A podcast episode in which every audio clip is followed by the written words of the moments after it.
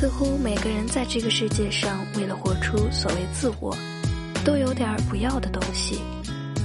楼下饭店的老板号称他的菜不要味精，同事小王号称他找媳妇儿不要博士生，给我看牙的医生号称他不要病人的锦旗，就连天桥上讨钱的老头都号称不要一毛钱的硬币。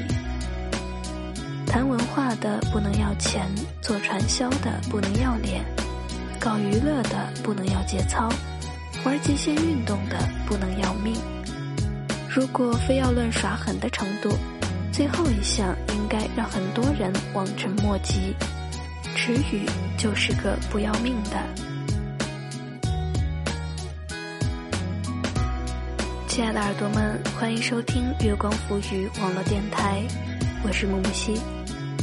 我们曾在高高的天空中被风吹乱了头发，却找不到回程的轨道。然而，总会有那么一个人，他甘于成为那个沉重而死板的负担，带你下坠，带你回归。如鸿鹄化为燕雀，收起翩然意，落足凡世间，从此学会做一个安心的傻瓜。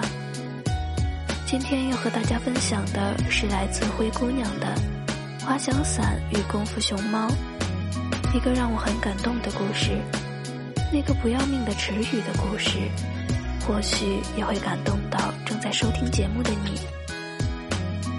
耳朵们想要更全面的了解我们的最新动态，记得在收听节目的同时关注我们。新浪微博查找“月光浮语”网络电台，微信搜索公众账号“城里月光”。来与我们取得及时的互动。我认识池宇那会儿，他才十六岁，刚满了最低年龄限制，就跑去国外考了个 PADI 的探险潜水员证书。此后每次见他，他都会告诉我，最近又玩了什么新项目：蹦极、滑板、雪板、赛车、空中冲浪，等等等等。能想象吗？闺蜜之间的下午茶定在风景优美的海边餐厅，远处是蓝天碧海，白云朵朵。我优雅地把果酱抹在刚烤好的面包上，试图送进嘴里。就在不远处，白花花的一坨嗖的飞起，几分钟后，砰的一声落入海中，砸出巨大的水花。别慌张，面包不会掉的。等我把食物干掉大半，池宇一边擦着湿漉漉的头发走过来，一边伸手过来抢我刚涂好果酱的面包，顺便笑眯眯地问我：“怎么样？刚刚悬崖跳水的姿势优美吗？”谁这辈子没几个奇怪的朋友呢？有的朋友让你受益，有的朋友让你受骗，还有些朋友让你受惊。幸好池宇只是最后一种，我挺知足。过年的时候，我听池宇他妈说，他辞了之前导游的工作，去做了滑翔伞教练。这并不意外，他换过的户外工作不计其数。谁知这次老太太不干了，拉着我和我妈鼻涕一把泪一把，哭诉：“这可怎么办？这工作太危险了。”在天上飞可怎么了得？我劝老太太，以前不都是在天上飞吗？蹦极多吓人啊！她当工作人员那会儿，天天蹦，还有滑板，参加比赛那都是飞起又落下的，看着就捏把冷汗。她不是好好回来，还拿了一大笔奖金吗？老太太擦着眼泪，那能一样吗？那些都是在天上一下子。这个可是一直在天上。感情老太太看问题相当成熟，只以时间长短论英雄。我换了个角度，阿姨，您得往好处想，滑翔伞教练工资高啊，谁图他赚那俩钱儿？老太太眼睛瞪了起来。这工作有利于身心健康，我绞尽脑汁狡辩。老太太呵呵冷笑。飞再高，吸的也都是雾霾。我竟无言以对，忽然想起一个百战不殆的优势，阿姨，据说玩滑翔伞的都是年轻帅哥啊。老太太目光骤然一亮，真的？我用力点头。眼看着老太太露出满意的微笑，总算松了一口气。池宇是正宗的剩女，三十大几还没有固定男朋友，老太太急得要命，天天催。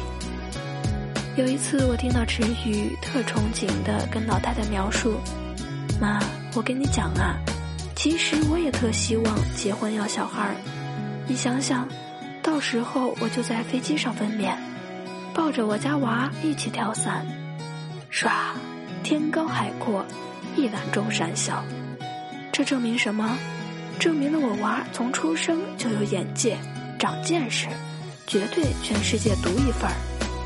从那以后，我再也没听到老太太去催婚，倒是经常跑我们几个这里来唠叨。有好的就给他介绍，万一他将来要是真在飞机上生了，你们一定别管他的死活。把孩子给我抢下来！我说池宇，我突然发现你这个工作特别好，能来玩这个的都经济条件优越，身体素质佳，生活状态健康，在很大程度上自动筛除了那些混夜店的身体垮掉的土豪大叔。最重要的是，一半儿都是帅哥，你好歹也算是个美女。这画面不要太泰坦尼克啊！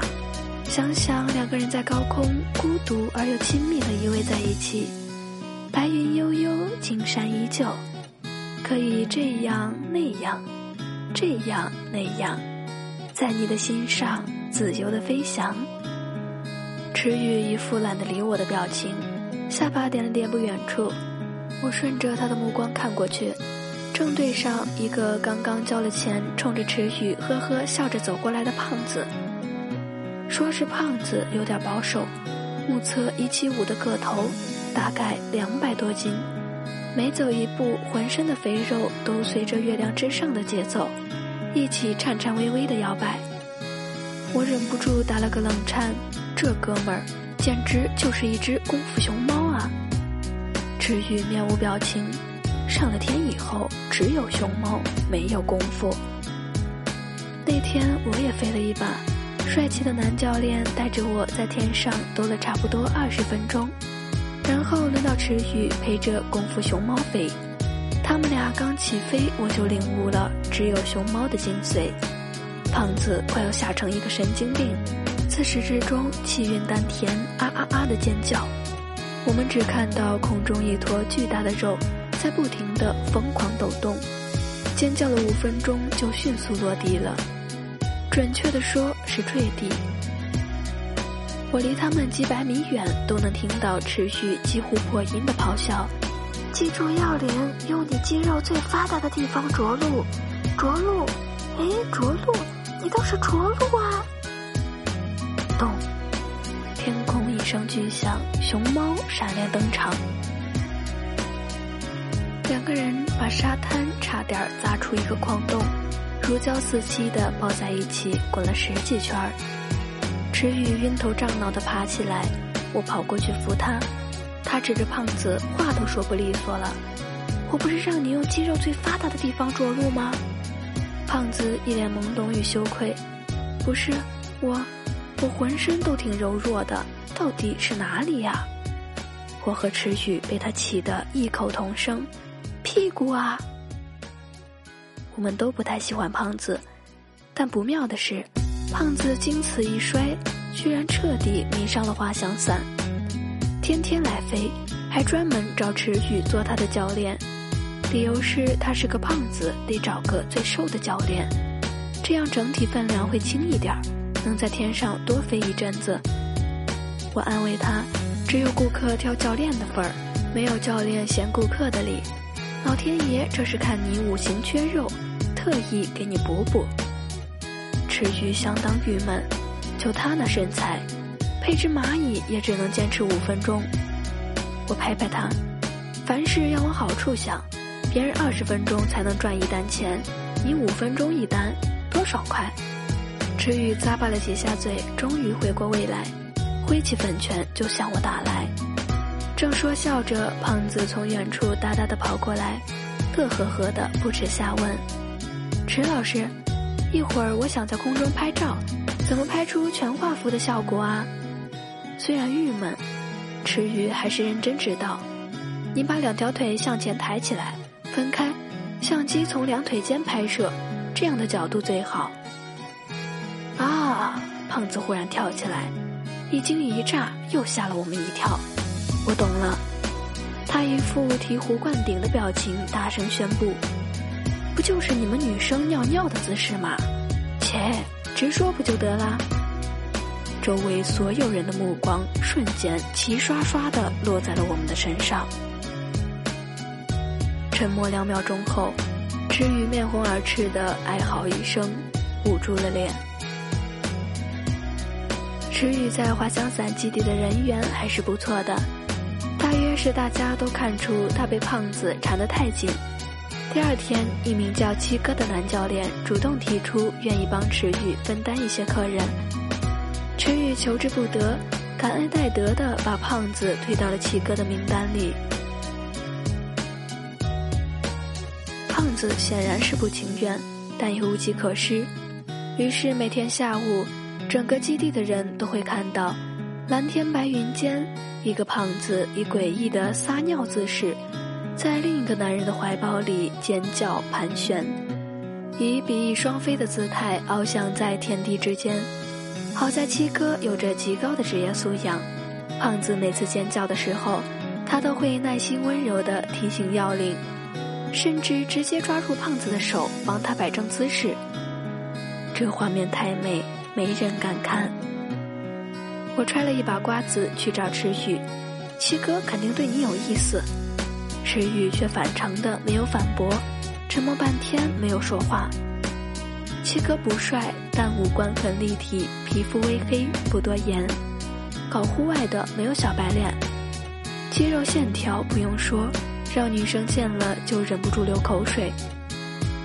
我感慨万分，女汉子的春天来了。看着池宇的脸渐渐红起来，我心里窃喜，终于忍不住嘿嘿笑了起来。这次总算有办法向老太太交差了。事情发展的很顺利，两个人确立关系只用了不到一个月的时间。七哥第一次拥着池宇奔向崖边，一步迈出。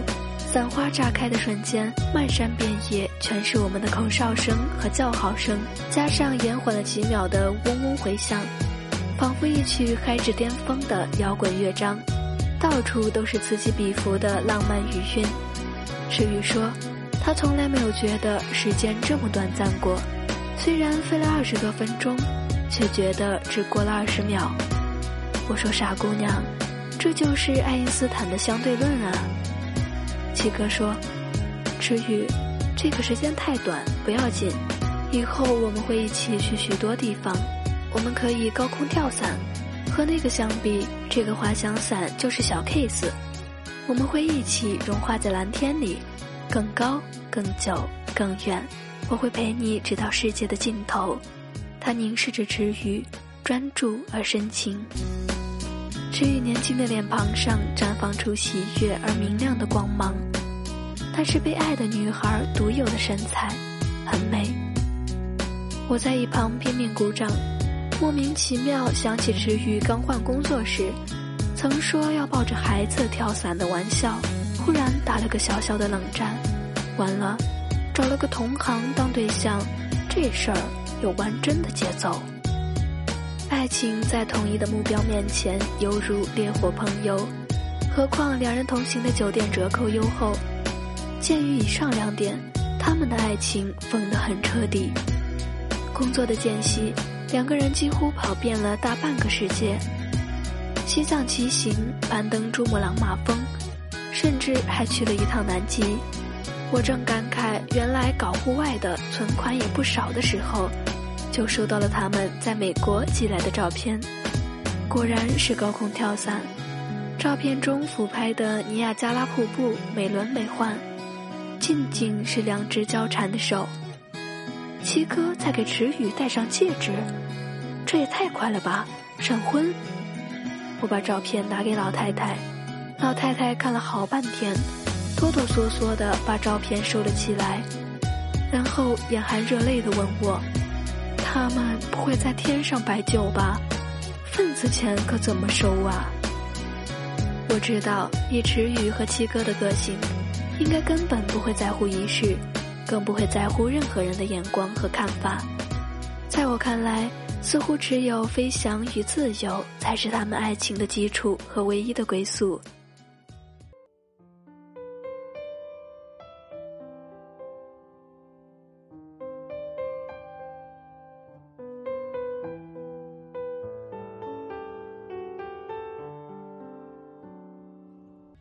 后来，我回到自己的城市，开始一份新工作。公司业务繁忙，池宇打来电话时。我大多在酒桌上大着舌头跟人家谈业务，如此几次就渐渐少了联系。直到去年妹妹暑假无聊，要我带她出去玩，我忽然想到滑翔伞基地，又想着很久没见赤羽两口子了，索性直接到了那边给他们一个惊喜。结果开了半天车，到了基地才发现他们不在。问第一次带我飞行的教练他们去哪儿了？回答居然是两个人都辞职了。我惊讶之余忍不住开玩笑：“不会真的双双去当高空跳伞教练了吧？”教练手脚麻利的帮我扣上伞包：“不会的，以后应该安稳过日子了。”我根本不信，怎么可能？不玩这些还不如要他们去死。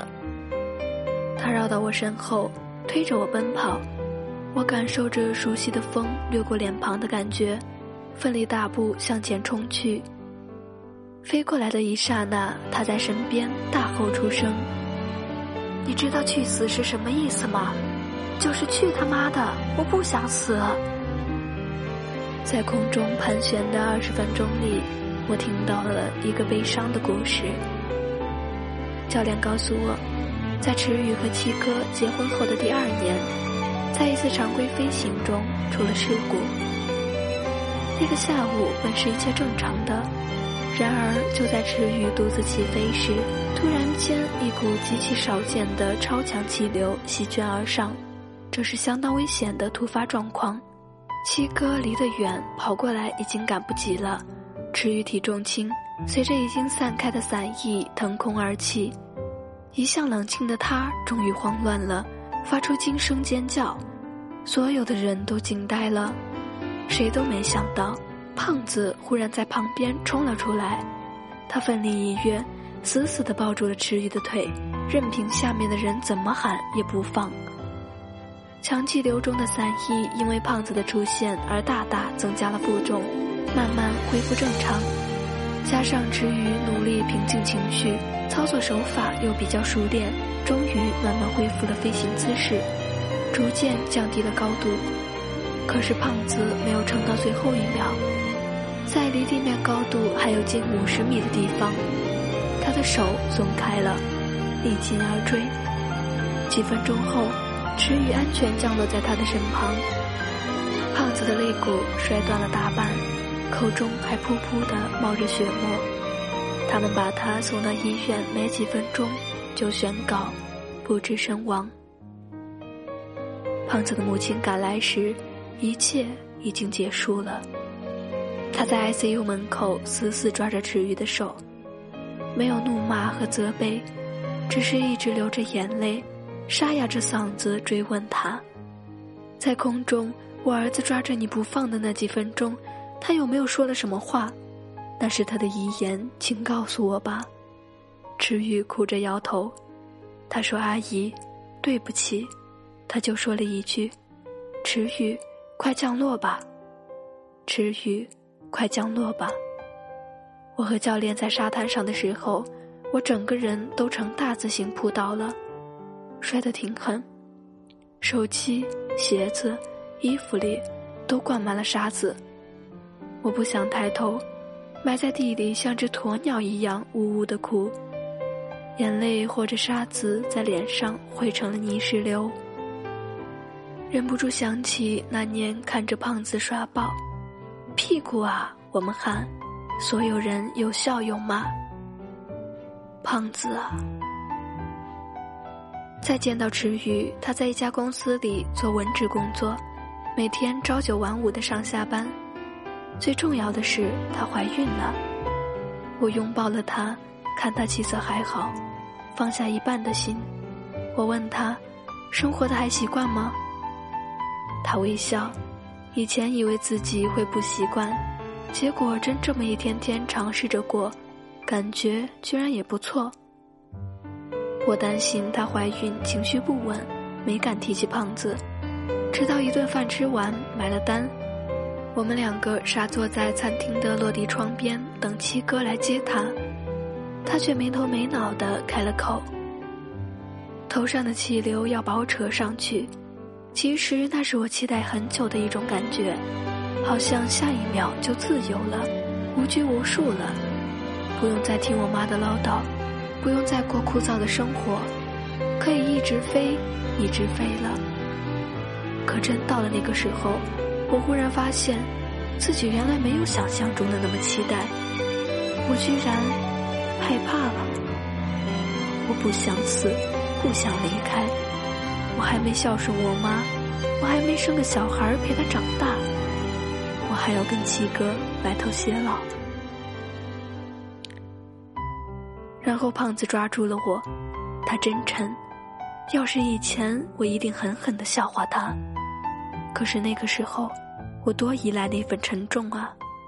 他死死抓住我的脚，我们终于开始慢慢下落，我的心也在一点一点的平静下来，然后离地面越来越近，越来越近。我对他喊：“胖子啊，我们就快要到了。”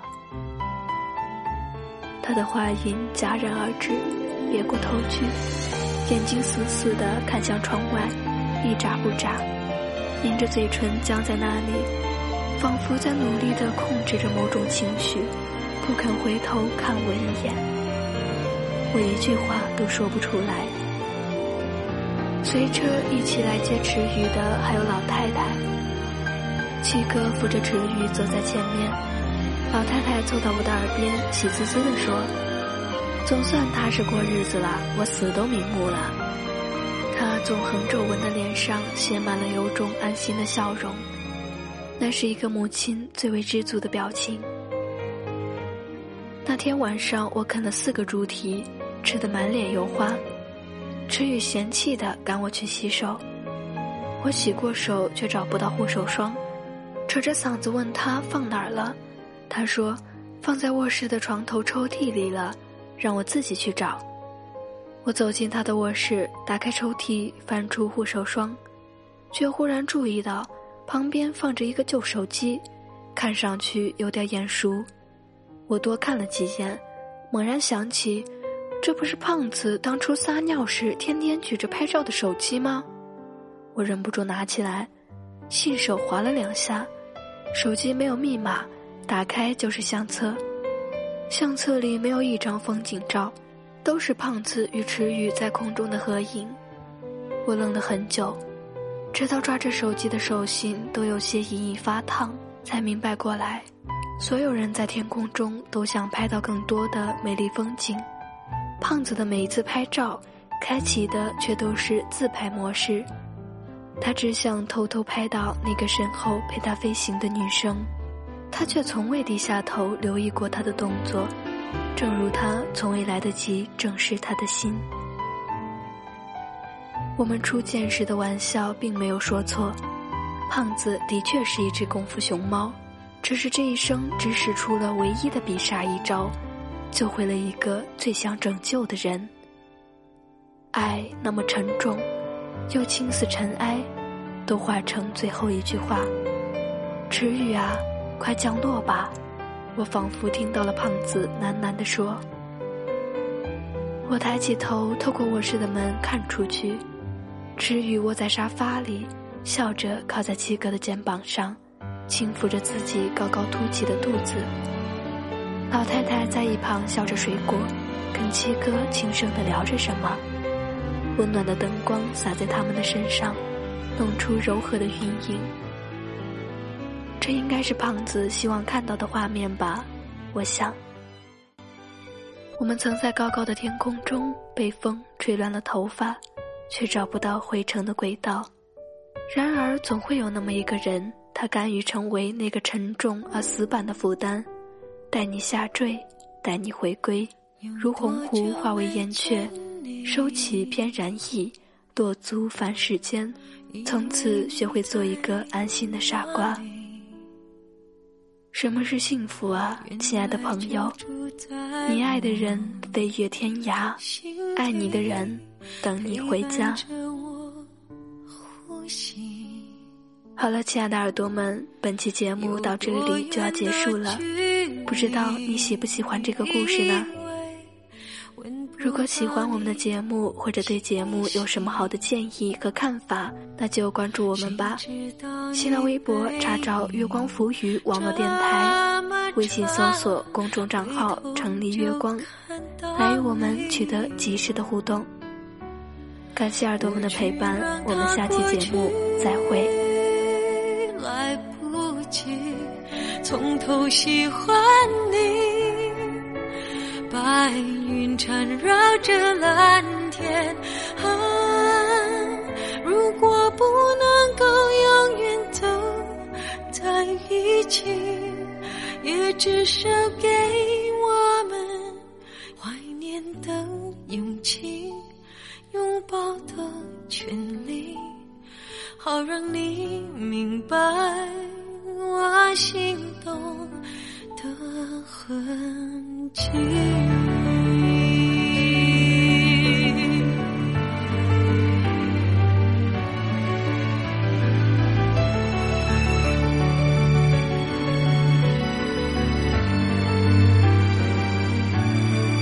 我去让它过去。